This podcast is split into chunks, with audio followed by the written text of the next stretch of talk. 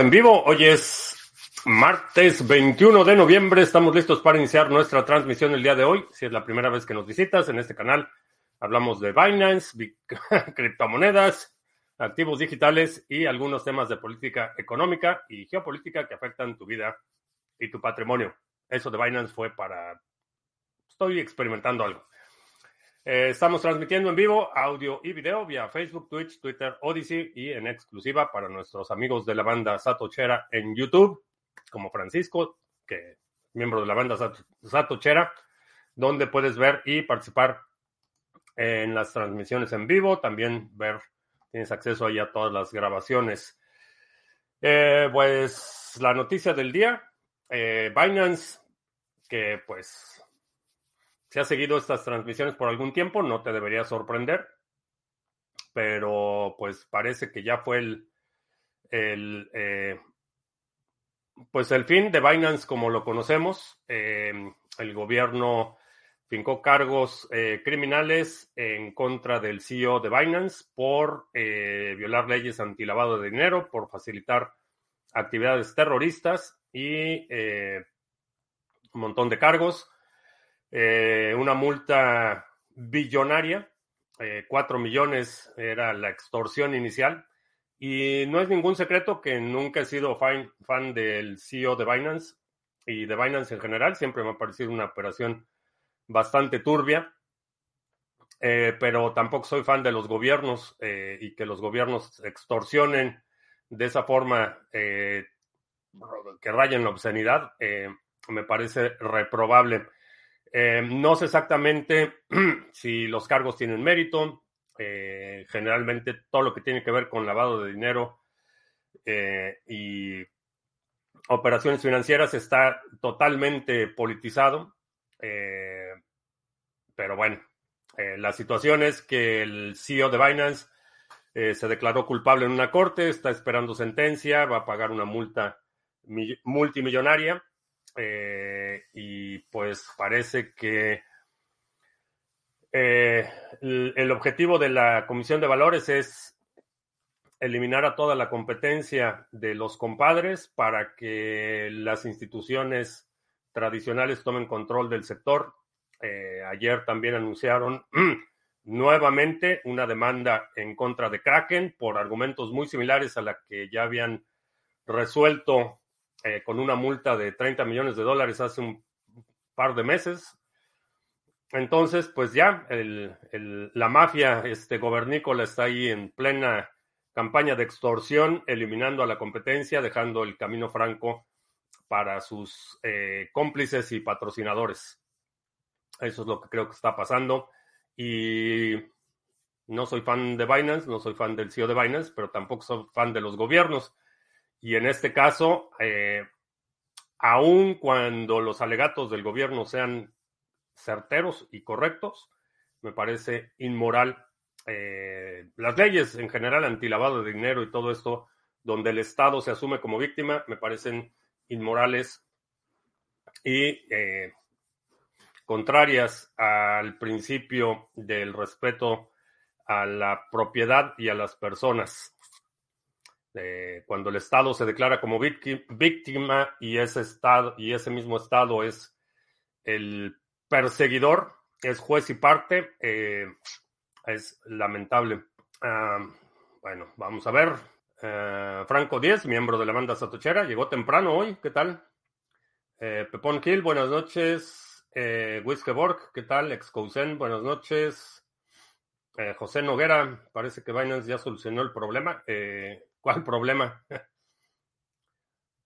¿Estuvo pompeando BNB anoche para completar para la fianza? Pues parece que sí. La pregunta es de dónde van a salir los... Creo que le redujeron la multa a dos mil millones en lugar de cuatro mil. La pregunta es de dónde van a salir. Ah, tiene que pasar varios meses en la cárcel aunque pague fianzas. No, la fianza, la fianza es para que pueda enfrentar los cargos en libertad condicional en lugar de que lo arresten de inmediato y lo metan a la cárcel, paga una fianza y esa fianza asegura que se va a presentar eh, para enfrentar los cargos. El proceso ya, ya no va a haber juicio porque ya se declaró culpable. ya lo que sigue es la fase de la sentencia. Y generalmente, eh, si lo extorsionan lo suficiente, si le sacan hasta la sonrisa, muy probablemente la, la sentencia sea bastante ligera.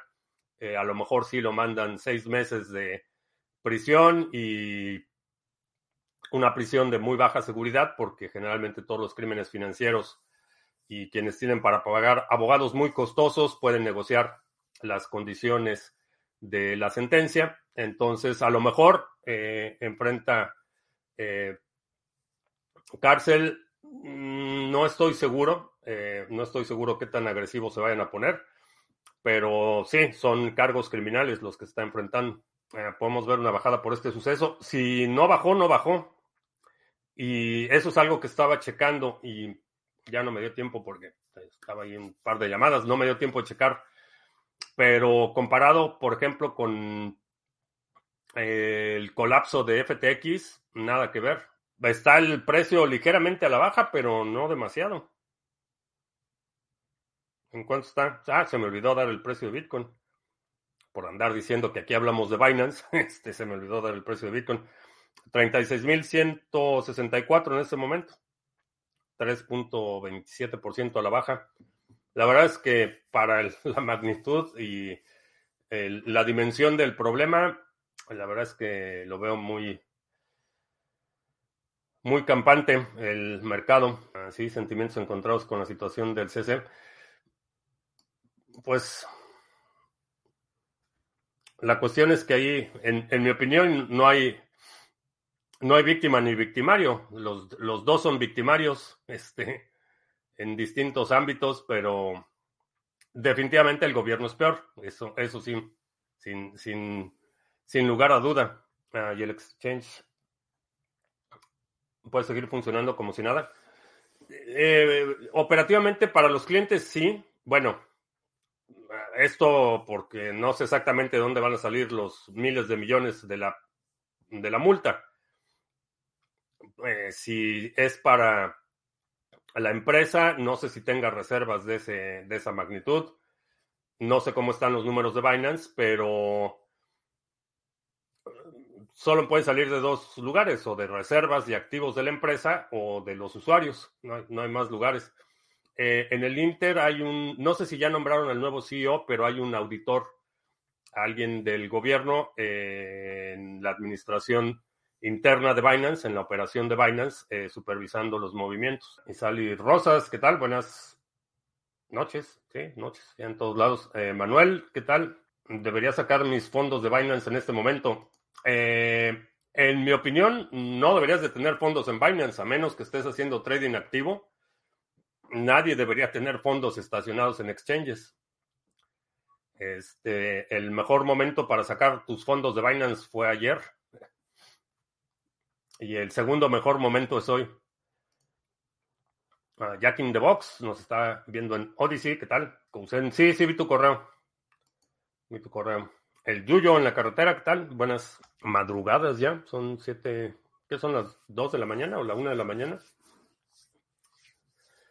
Eh, por cierto, si no has comprado el libro La revolución de Bitcoin, el futuro de las transacciones financieras con Bitcoin, el link está en la descripción para que lo puedas pedir ahí en Amazon. Una lectura muy rápida. Ya me quedé sin copias. Este, tengo que pedir más, más copias del libro porque los regalamos en, en el evento en Querétaro. Llevé, no me acuerdo ya cuántos fueron, fueron cinco. Llevé un montón de libros para regalar, este, pero del de Juan creo que fueron cinco libros, cinco o seis. Ese es su libro. No, no es mi libro, es de El Yuyo mejor conocido en, bueno, aquí en la comunidad del Yuyo, pero Juan, hoy mi ley en entrevistas ya dijo, no hay plata cuando le preguntan sobre qué pasará con las obras públicas en las provincias.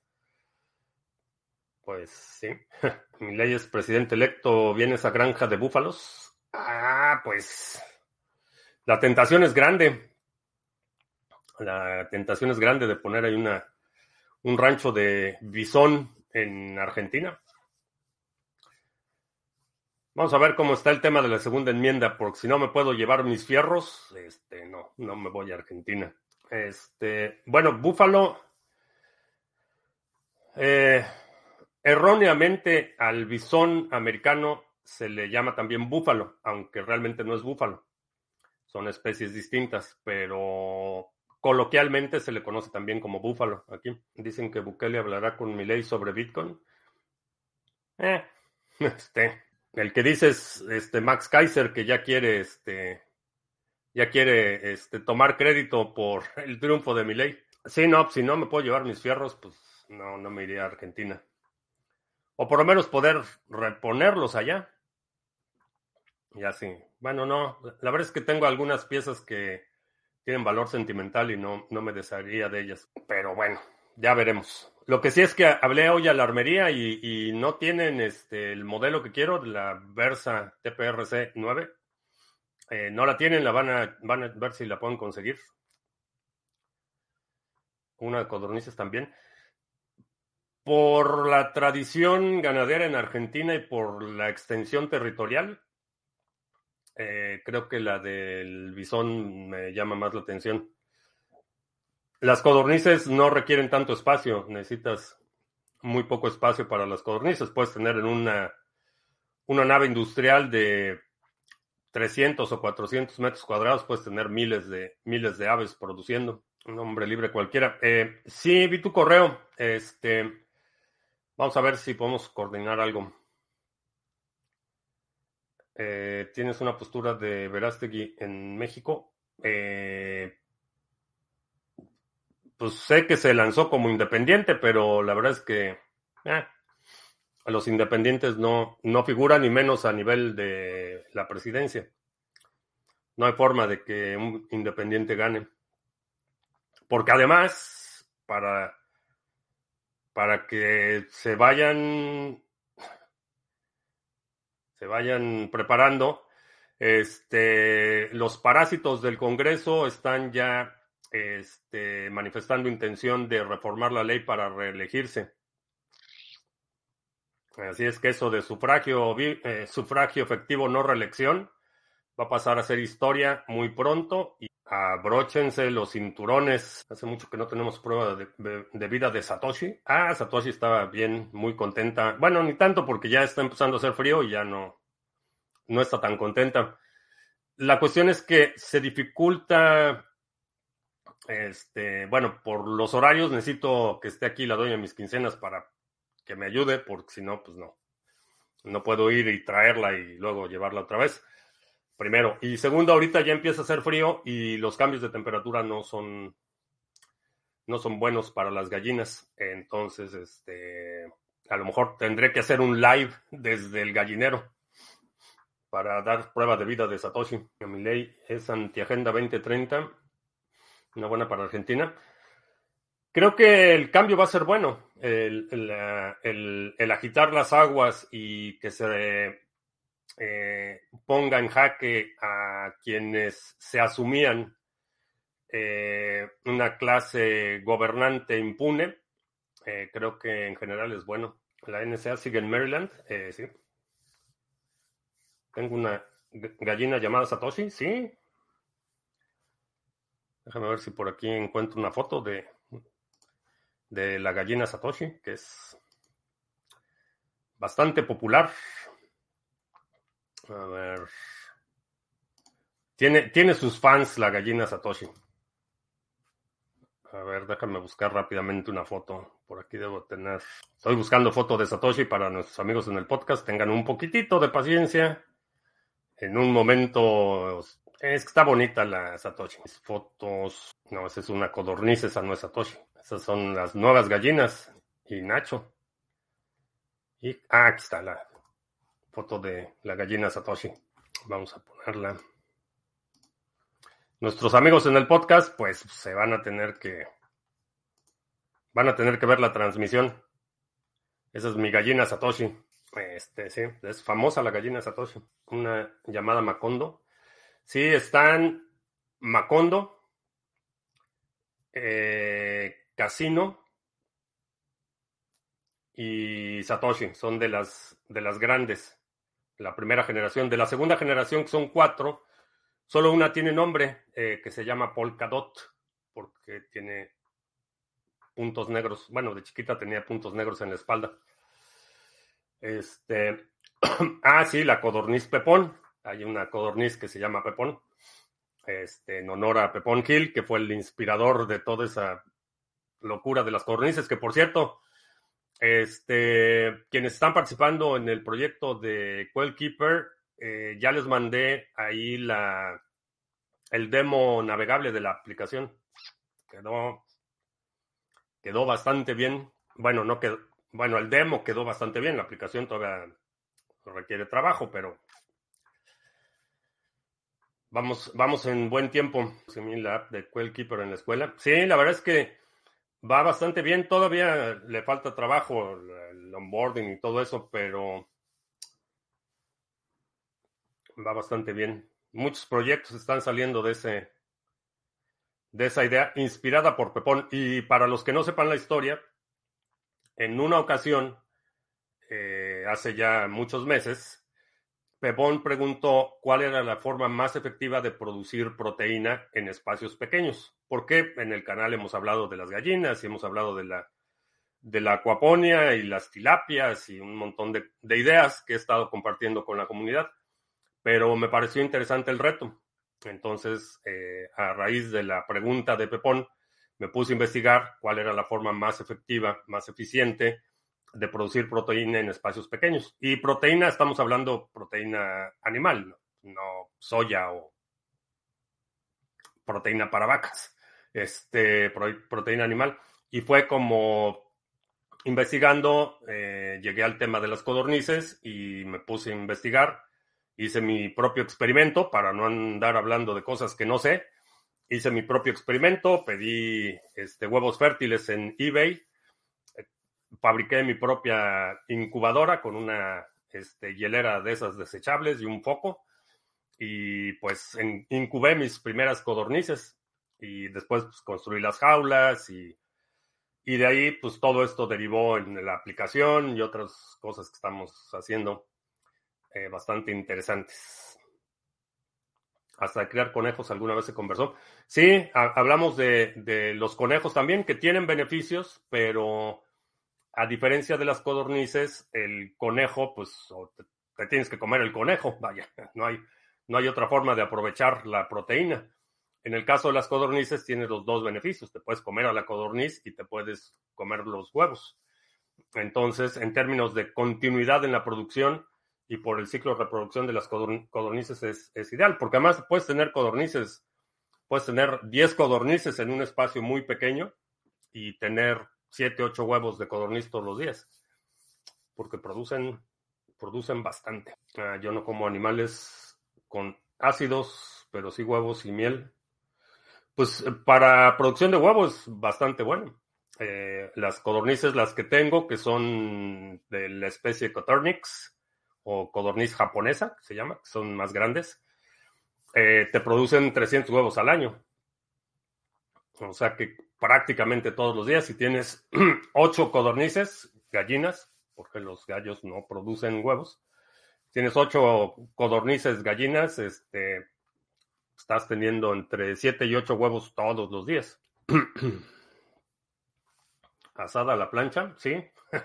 sí, la codorniz la puedes preparar como prepararías cualquier ave. Son chiquitas, entonces, este, para un adulto este, con un,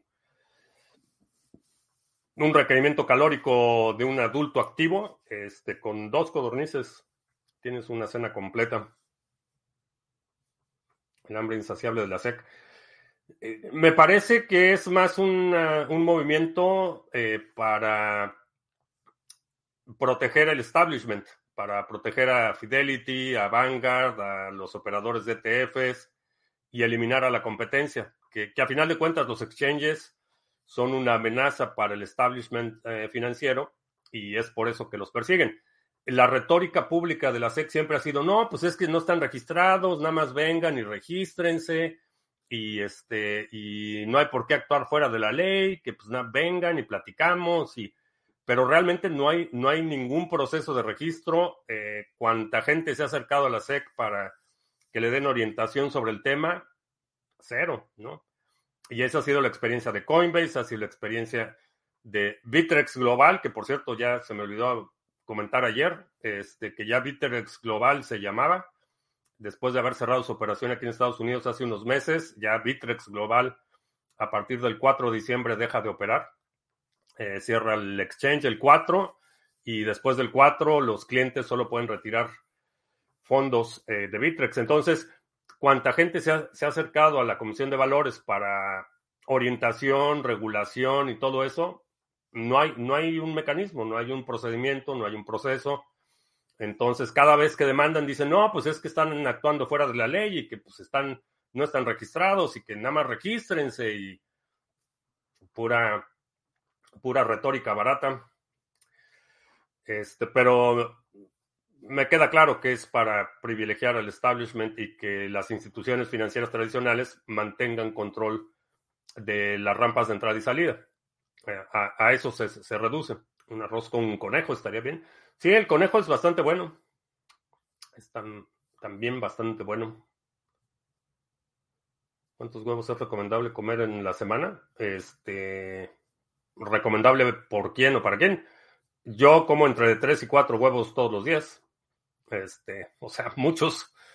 Eh, mm, no sé. Y bueno, la última vez en. ¿Cuándo fue que me hizo el chequeo médico? En febrero, creo. O sea, mi chequeo médico anual salió sin problemas, ni colesterol alto, ni mucho menos. El, esa idea de que el huevo sube el, colesterol es una, una mentira.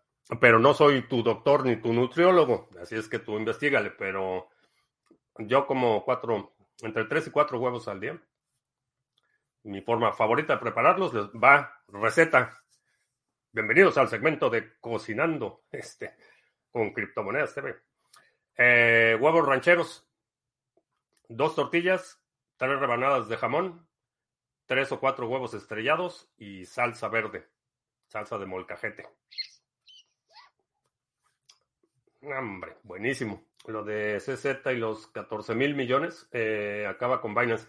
No son 14 mil, son 4 mil. La multa inicial creo que se lo redujeron porque se declaró culpable y le redujeron la multa pero se acaba Binance, no lo van a domesticar, creo que lo van a domesticar. Ah, que fue despedido, no fue despedido, parte de las condiciones para su plea, eh, para declararse culpable, parte de las, de las condiciones fue que se retirara de Binance. No fue despedido, renunció como parte de su acuerdo, este, los términos, es decir, que los mismos de siempre manejarán Bitcoin y las criptomonedas Sospecho que esa es la, intención. Ahora, Bitcoin es una clase separada porque a diferencia de, muchas, de muchos otros activos, hay mucho precedente legal para que Bitcoin no lo pueden prohibir, vaya. Ese es, eh, Bitcoin es software y el software eh, está protegido por la primera enmienda. Bitcoin es una expresión. Entonces no lo pueden, no lo pueden prohibir, no pueden prohibir que la gente use Bitcoin. Eh, no pueden prohibir que la gente publique software, no pueden prohibir, está, esa parte está protegida. La parte de las rampas de entrada y salida, eso es lo que están tratando de, cooptar y contener para beneficio del sistema financiero, del establishment. Pero hay proyectos que son más, vulnerables que otros. En el caso de Bitcoin, creo que tiene una enorme ventaja sobre, sobre otros proyectos, dos a tres al día dependiendo de tu peso. Este, pues yo digo tres a cuatro dependiendo de tu hambre, no de tu peso. Si es mucha hambre, pues cuatro. Y si no es tanta hambre, tres. Será un fin de año épico. Eh, sí, va a ser. Bueno, ya desde, desde el principio de año había dicho que iba a ser un año muy turbulento. Este, muchas oportunidades, sin duda, pero creo que va a ser, lo digo o no lo digo, pues ya lo voy a decir. Pues, total, si me equivoco, seguramente llegará aquí Fifario o alguien a, corregirme. Este va a ser un inicio de año épico. Tomen nota. ¿Qué crees que haga ahora CC? Eh, no sé, depende de. Supongo que va a depender de la sentencia que reciba. Eso determinará en buena medida sus opciones. Eh, creo que parte de las condiciones de, su acuerdo con la Corte es que no puede involucrarse en el sector por cuatro años. Eh, es parte del acuerdo.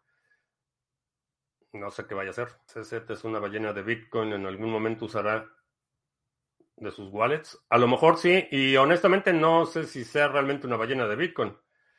Eh, recuerdo haber visto que tenía la mayor parte de su hold en BNB. Eh, ya tienes el nuevo Trezor Multiwallet. No estoy esperando. Trezor va a ofrecer una promoción del 10% a partir de mañana, creo.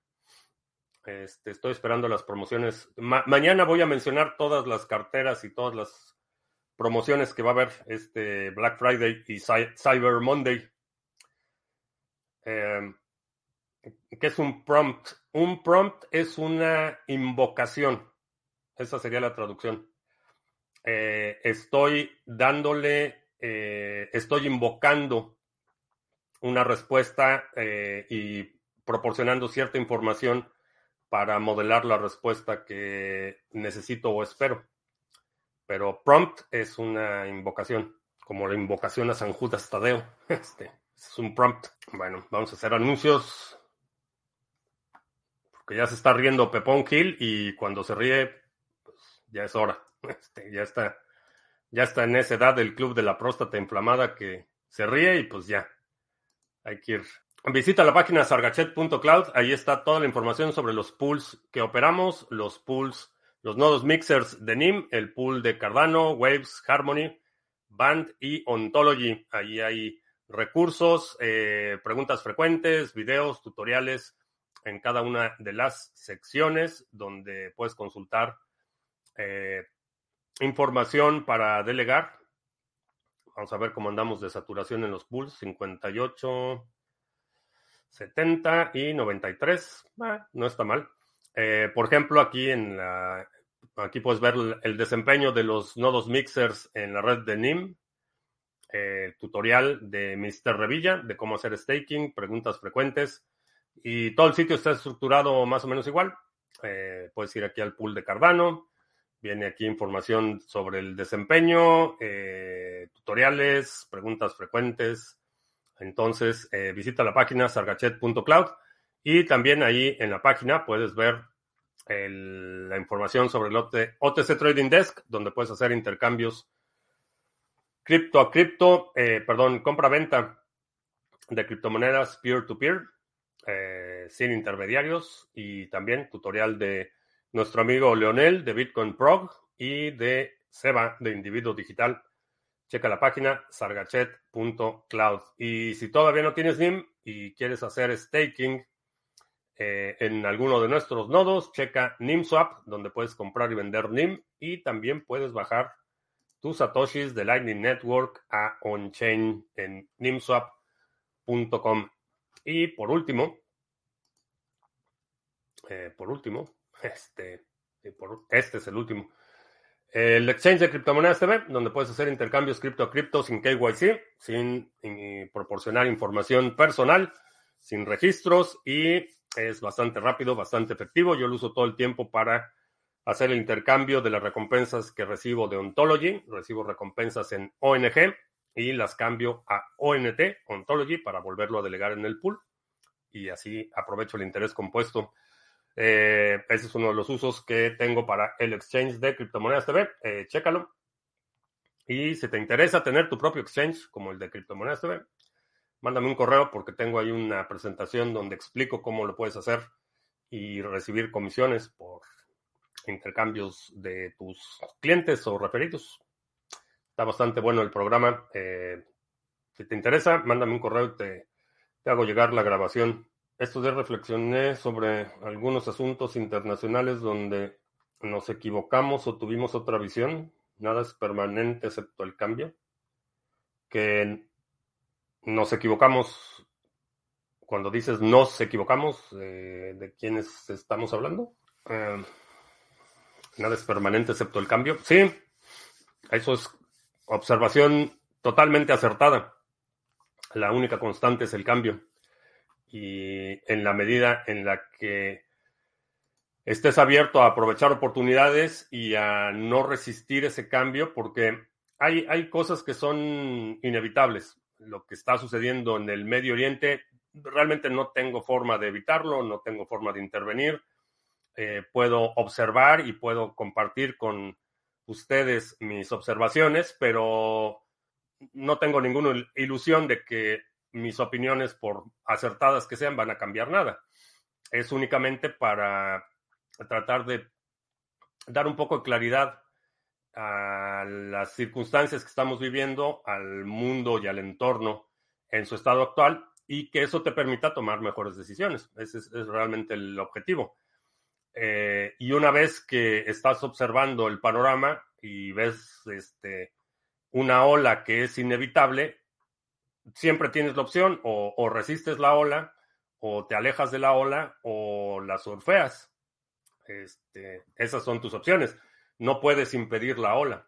Hay muchos eventos que, por más que me parecen reprobables o que me parecen este, innecesarios o cualquier calificativo, no los puedo evitar. Y, ante muchos eventos, mis opciones se reducen a o trato de, evitar la ola y correr, o trato de este, surfear la ola o, dejo que la ola me revuelque. O sea, esas son, esas son mis opciones, ¿no? Y es por eso que estar, estar abiertos al cambio y aprovechar las oportunidades es un buen hábito. Y volvemos a comenzar. Dices que no pueden prohibir el software, pero el PGP está prohibido. No está prohibido el PGP. Eh, el código no está prohibido. Lo que está prohibido es para empresas o entidades la implementación de ese código, que es distinto. Eh, la razón por la que PGP está prohibido no es porque sea código, está prohibido porque la administración de Clinton lo clasificó, o sea, clasificación, eh, clasificó la implementación de PGP como eh, equivalente a los misiles de mediano alcance, pero es la implementación, no es el código. Es por eso que en muchos países se utiliza PGP. Aquí las empresas no pueden utilizarlo, las personas no pueden utilizar la implementación del código. En el caso de Bitcoin, van a tener enorme, una enorme dificultad para convencer una, corte que el hecho de que yo corra un nodo de Bitcoin representa un peligro para la estabilidad mundial o que es ni remotamente equiparable a un misil de mediano alcance. Entonces, eh, y la otra cuestión es que, como estamos viendo, el mundo es mucho más grande que Estados Unidos a pesar de que Estados Unidos sigue siendo el poder hegemónico y que tiene una enorme influencia y en lo que tiene que ver con asuntos financieros está este, ebrio de poder, pues el mundo es grande. ¿Crees que nuestros amigos de la NSA nos monitorean? Sí. Tienen, no sé si se acuerdan, creo que fue a principios, en la Navidad del año pasado, eh, en Nashville hubo una explosión enorme en un edificio en el centro de Nashville. No me acuerdo si fue la Navidad pasada o la anterior. Eh,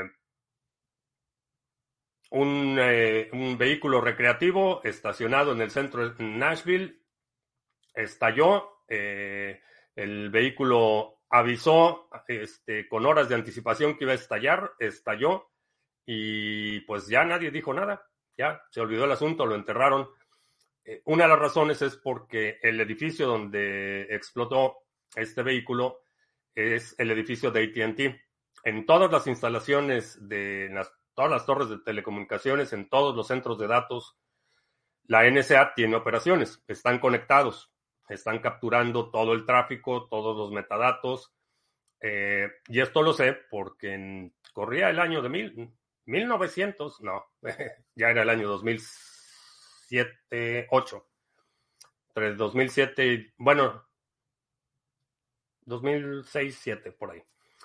Este, teníamos en la empresa de telecomunicaciones, teníamos co-ubicación en, en la calle de Bryant, en Dallas, donde está el edificio de ATT. Ahí están hosteadas todas las empresas de telecomunicaciones, ahí es donde se dan todas las interconexiones, Verizon se conecta con ATT, ATT se conecta con Sprint y ahí se dan todas. El nivel 7 y el sótano necesitas este, credenciales de, eh, de top secret, básicamente, para poder acceder a esas dos áreas. O sea, si no eres empleado del FBI con clearance, que es, eh, no sé cuál sería la traducción, credenciales para acceder este, clasificación top secret de documentos o operaciones del gobierno. No puedes entrar ni al, ni al séptimo piso ni al sótano. Y sí, este, sí nos escucha. Saludos a la NSA que siempre nos escucha. Cuando estés solo, triste, cuando te sientas solo, triste y abandonado, recuerda que la NSA siempre te escucha. No estás solo, la NSA siempre te escucha. Me sorprende que aún seamos pocos en la comunidad. Algún día seremos miles. No lo sé.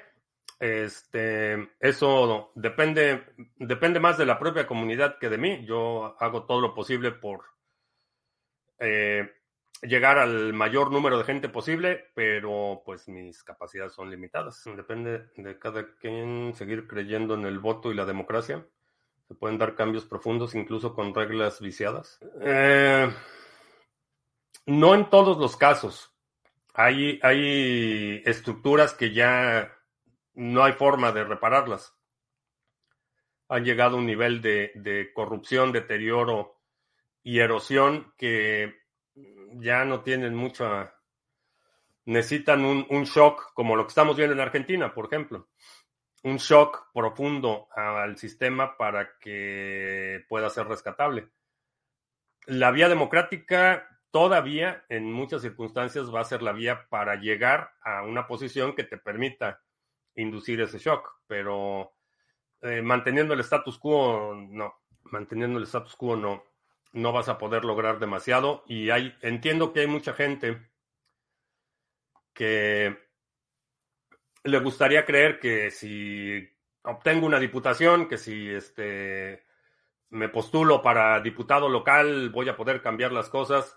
Rara vez sucede y generalmente esa gente es absorbida y este totalmente este se me olvidó la palabra tasajeada por este por el status quo.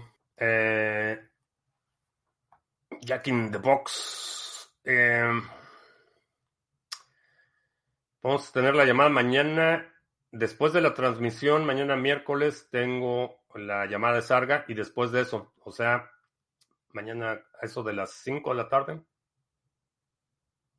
No, cuatro y media. Lo de mi ley podría ser una esperanza. Si de verdad cambia Argentina, podría ser replicado en otros países. Definitivamente sí he visto mucha gente que quiere que, por ejemplo, este, que Bukele sea presidente de su país, ¿no? Dice, no, ¿por qué no tenemos un, un Bukele? ¿O cómo le hacemos para que Bukele también nos gobierne? Sí, definitivamente. Perdón. Definitivamente el, una transformación a ese nivel sí inspira a la gente. Y de la misma forma que la, eh, el veneno castrochavista se propagó muy rápido al inicio, eh, un régimen que realmente entrega o regresa buena parte del poder del Estado a los ciudadanos, eh, sí, puede generar un movimiento eh, regional importante. Ah, para el brindis navideño, qué bueno que me acordaste, Pepón. Vamos a, vamos a ponerle nombre al niño, bueno, fecha al brindis navideño, que va a ser un brindis este, si has participado en seminarios o si tengo tu correo, te voy a invitar. Es, es realmente el... Este, no voy a publicar aquí el enlace al brindis navideño porque hemos tenido malas experiencias cuando publicamos enlaces. Este, pero lo que podemos hacer, necesito checarlo, pero creo que puedo, si hacemos el brindis en Zoom, podemos hacer el live stream del brindis. Y así controlamos un poco el chat, que fue realmente el problema la última vez que organicé algo así tan abierto.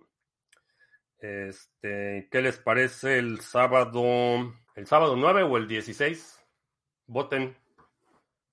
Si lo hacemos diría el 9 antes de que empiece el maratón Guadalupe Reyes, porque mis compatriotas llegando el 12 de diciembre, que es el Día de la Virgen de Guadalupe, ya, ya, hasta el Día de Reyes, por eso se llama el maratón Guadalupe Reyes, porque empieza el, el 12 de diciembre, que es el Día de la Virgen de Guadalupe, y termina hasta el 6 de enero, que es el Día de Reyes.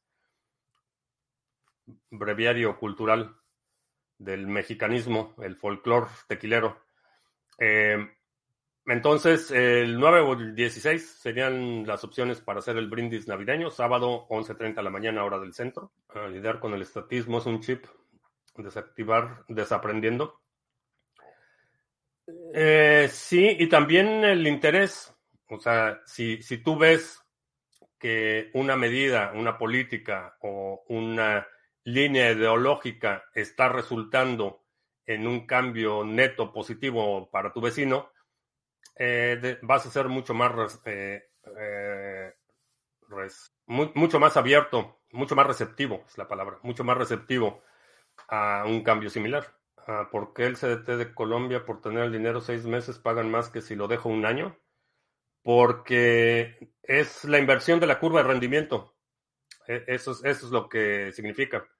Eh, lo que quiere decir que el dinero empieza a escasear, empieza a haber una contracción económica, entonces el dinero a corto plazo ofrece un incentivo mayor para que lo dejes y el, de largo plazo un incentivo menor.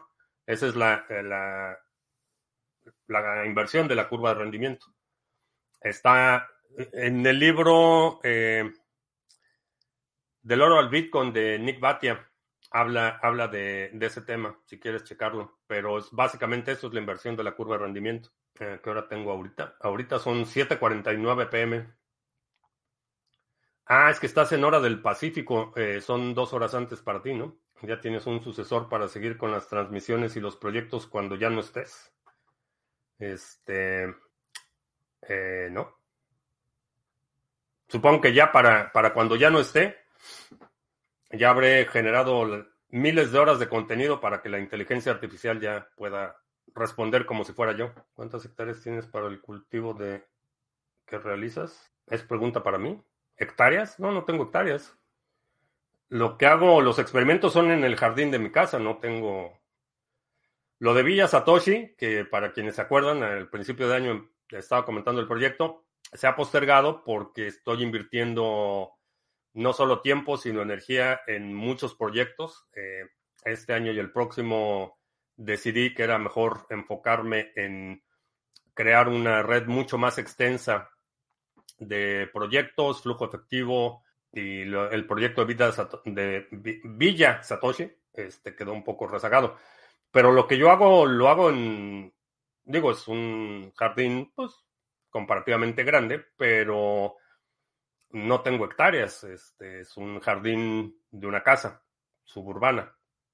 Suburbana en Estados Unidos quiere decir casa grande, pero, pero lo que hago lo puedes hacer en espacios limitados, que realmente eso es lo que me he enfocado, que no necesites tener hectáreas y hectáreas para producir, que lo puedes hacer en un en una jardinera, en macetas, en un espacio pequeño, en una jaula, etcétera espacios pequeños, más en Bitcoin, creo, menos en los políticos. Eh, sí. Sí, una de las grandes lecciones de, de, de Bitcoin para mí ha sido entender mejor los incentivos. Y una vez que empiezas a entender cómo funcionan los incentivos, te das cuenta rápidamente que la, la retórica política y el oficio político eh, ha distorsionado eh, totalmente los incentivos y, y es autodegenerativo. Una inteligencia artificial entrenada para tenerte siempre con nosotros. Este, pues a lo mejor sí, en mi testamento dejo ahí un presupuesto para operar mi centro de datos, este, que me, me, haga eterno. Mi amiga sigue sin creer en BTC, le dije que BTC no es para todos.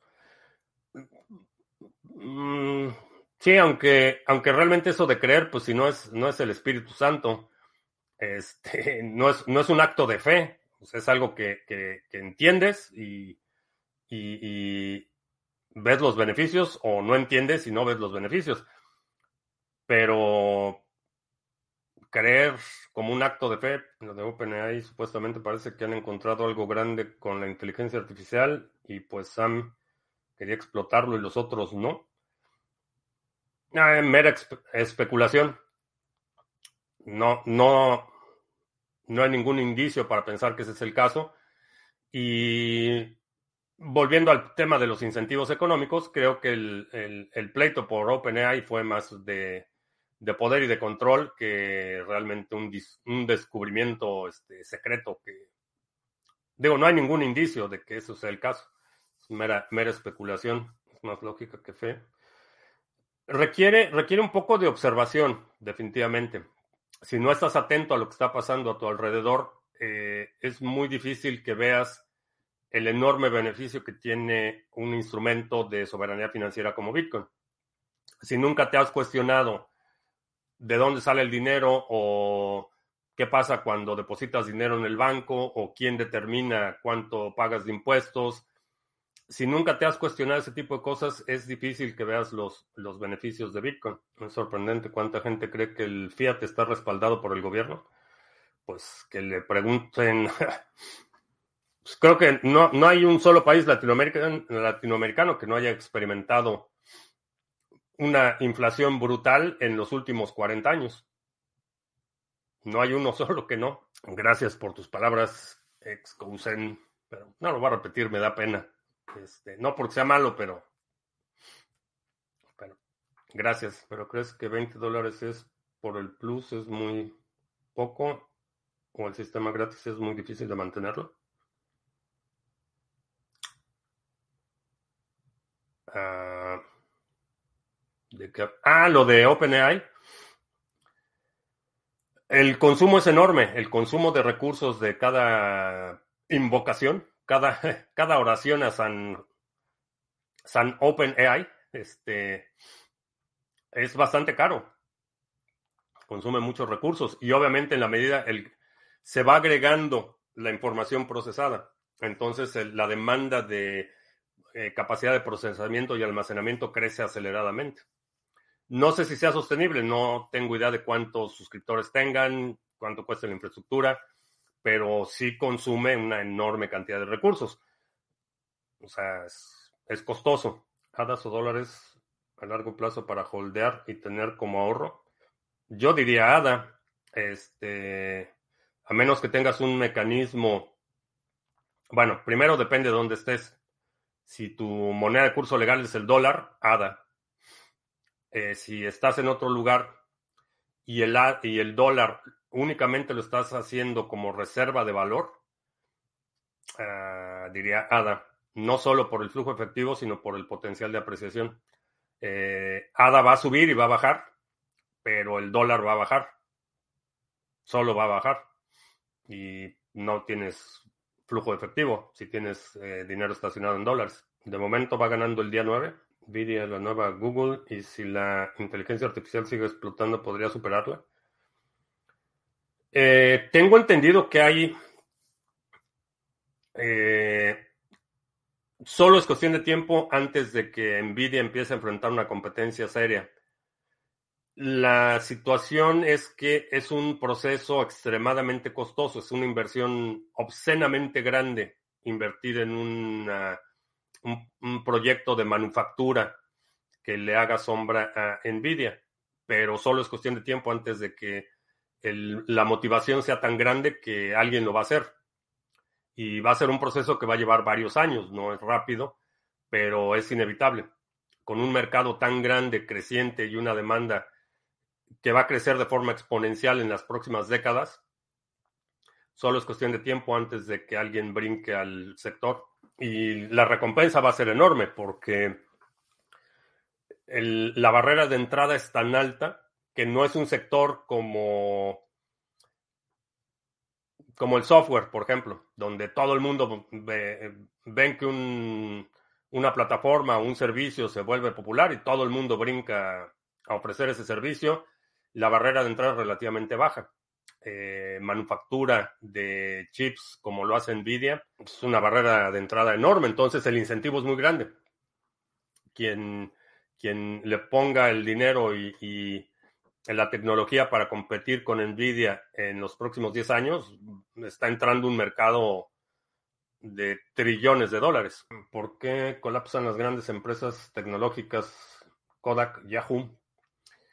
El caso de Kodak es particularmente interesante. Eh, la, razón por la que Kodak se colapsó y llegó al absurdo de los mineros Kodak, no sé si se acuerdan, hace un par de años este Kodak anunció que era un minero de Bitmain con una etiqueta de Kodak que iban a rentar los mineros y, que Kodak iba a entrar al negocio de la minería de Bitcoin. Bueno, fuera de payasadas de Kodak. La razón por la que se colapsó es porque se negó a canibalizar su propio mercado. La primera cámara fotográfica digital fue invención de Kodak. Kodak desarrolló la primera eh, cámara digital. Mataron el proyecto y fue cuando Fuji y no me acuerdo quién fue el otro que, Sony creo que fue el otro que empezó a desarrollarla, le comieron el mercado, pero totalmente, al punto que la fotografía digital pues, dejó obsoleta la fotografía eh, analógica muy rápido, en un proceso bastante, bastante acelerado. Las primeras cámaras fotográficas digitales en finales de los 90 eran monstruosas, carísimas, este, inaccesibles y el menos de una década, eh, Kodak era, había sido totalmente desplazada. Y Kodak era una de las empresas que tenían una infraestructura no solo de manufactura, sino de distribución. No había ciudad en el mundo este, occidental o en el mundo civilizado donde no fuera si hubiera un kiosco de Kodak o que la farmacia o alguien estaba procesando vendiendo este material fotográfico, película fotográfica. En los estanquillos de los periódicos vendían película fotográfica Kodak. En menos de una década quedaron totalmente desplazados. Y la única razón es porque se negó a, canibalizar su propio negocio. Ellos desarrollaron la primera tecnología de, eh, las cámaras digitales. Es, muy interesante la, la historia de Kodak. Y bueno, no sé si todavía está operando la fábrica ahí en Rochester, pero en mis juventudes este, visité la fábrica de Kodak ahí en Rochester, en New York. Me tocará aprender a montar la inteligencia artificial soberana autohosteada. Eh, sí, creo que ahí va a haber va a haber buena oportunidad. Vine tarde, pero con sueño. Pues ya bastante tarde porque estamos a punto de terminar. Tengo tengo todavía un par de llamadas que hacer. ¿Crees que Google no saca su sistema multimodal porque sería tirarse un tiro de publicidad? Eh, puede ser, puede que sea el momento Kodak de Google. Si no está dispuesto a canibalizar su negocio de publicidad, le puede pasar lo que le pasó a Kodak. Por ejemplo, Canon se mantuvo con sus cámaras profesionales fundiendo lentes manuales con procesos digitales. Sí, el proceso de la transición fue bastante interesante, pero a diferencia de Kodak, Canon tenía una línea de productos mucho más extensa. No era una empresa especializada en fotografía. Aunque Kodak eh, tenía sistemas de industriales, eh, médicos y otras divisiones, realmente el, grueso del negocio de, Kodak era la fotografía este, eh, casual, digamos, la, fotografía los rollos que tú comprabas para la fiesta de cumpleaños. ese era el negocio de Kodak. Canon tenía un, sistema o una, distintas líneas de negocios y tenía una operación mucho más segmentada. O sea, no dependían tanto de una sola línea de negocios. Eh, lo mismo Fuji. Fuji también tenía sistemas ópticos de telemetría y tenía otras divisiones donde la fotografía analógica, aunque fabricaban película fotográfica de alta gama, realmente no era el principal, eh, eh, la principal fuente de ingresos. El momento Kodak. ¿A qué te refieres con canibalizar?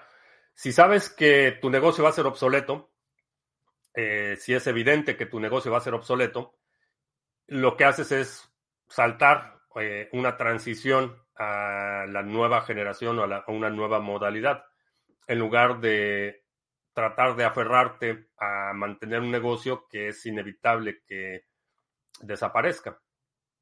A eso me refiero con canibalizar. O sea, al paso que va chat GPT 5 ya lo están promocionando y Bard es como un Google sin publicidad.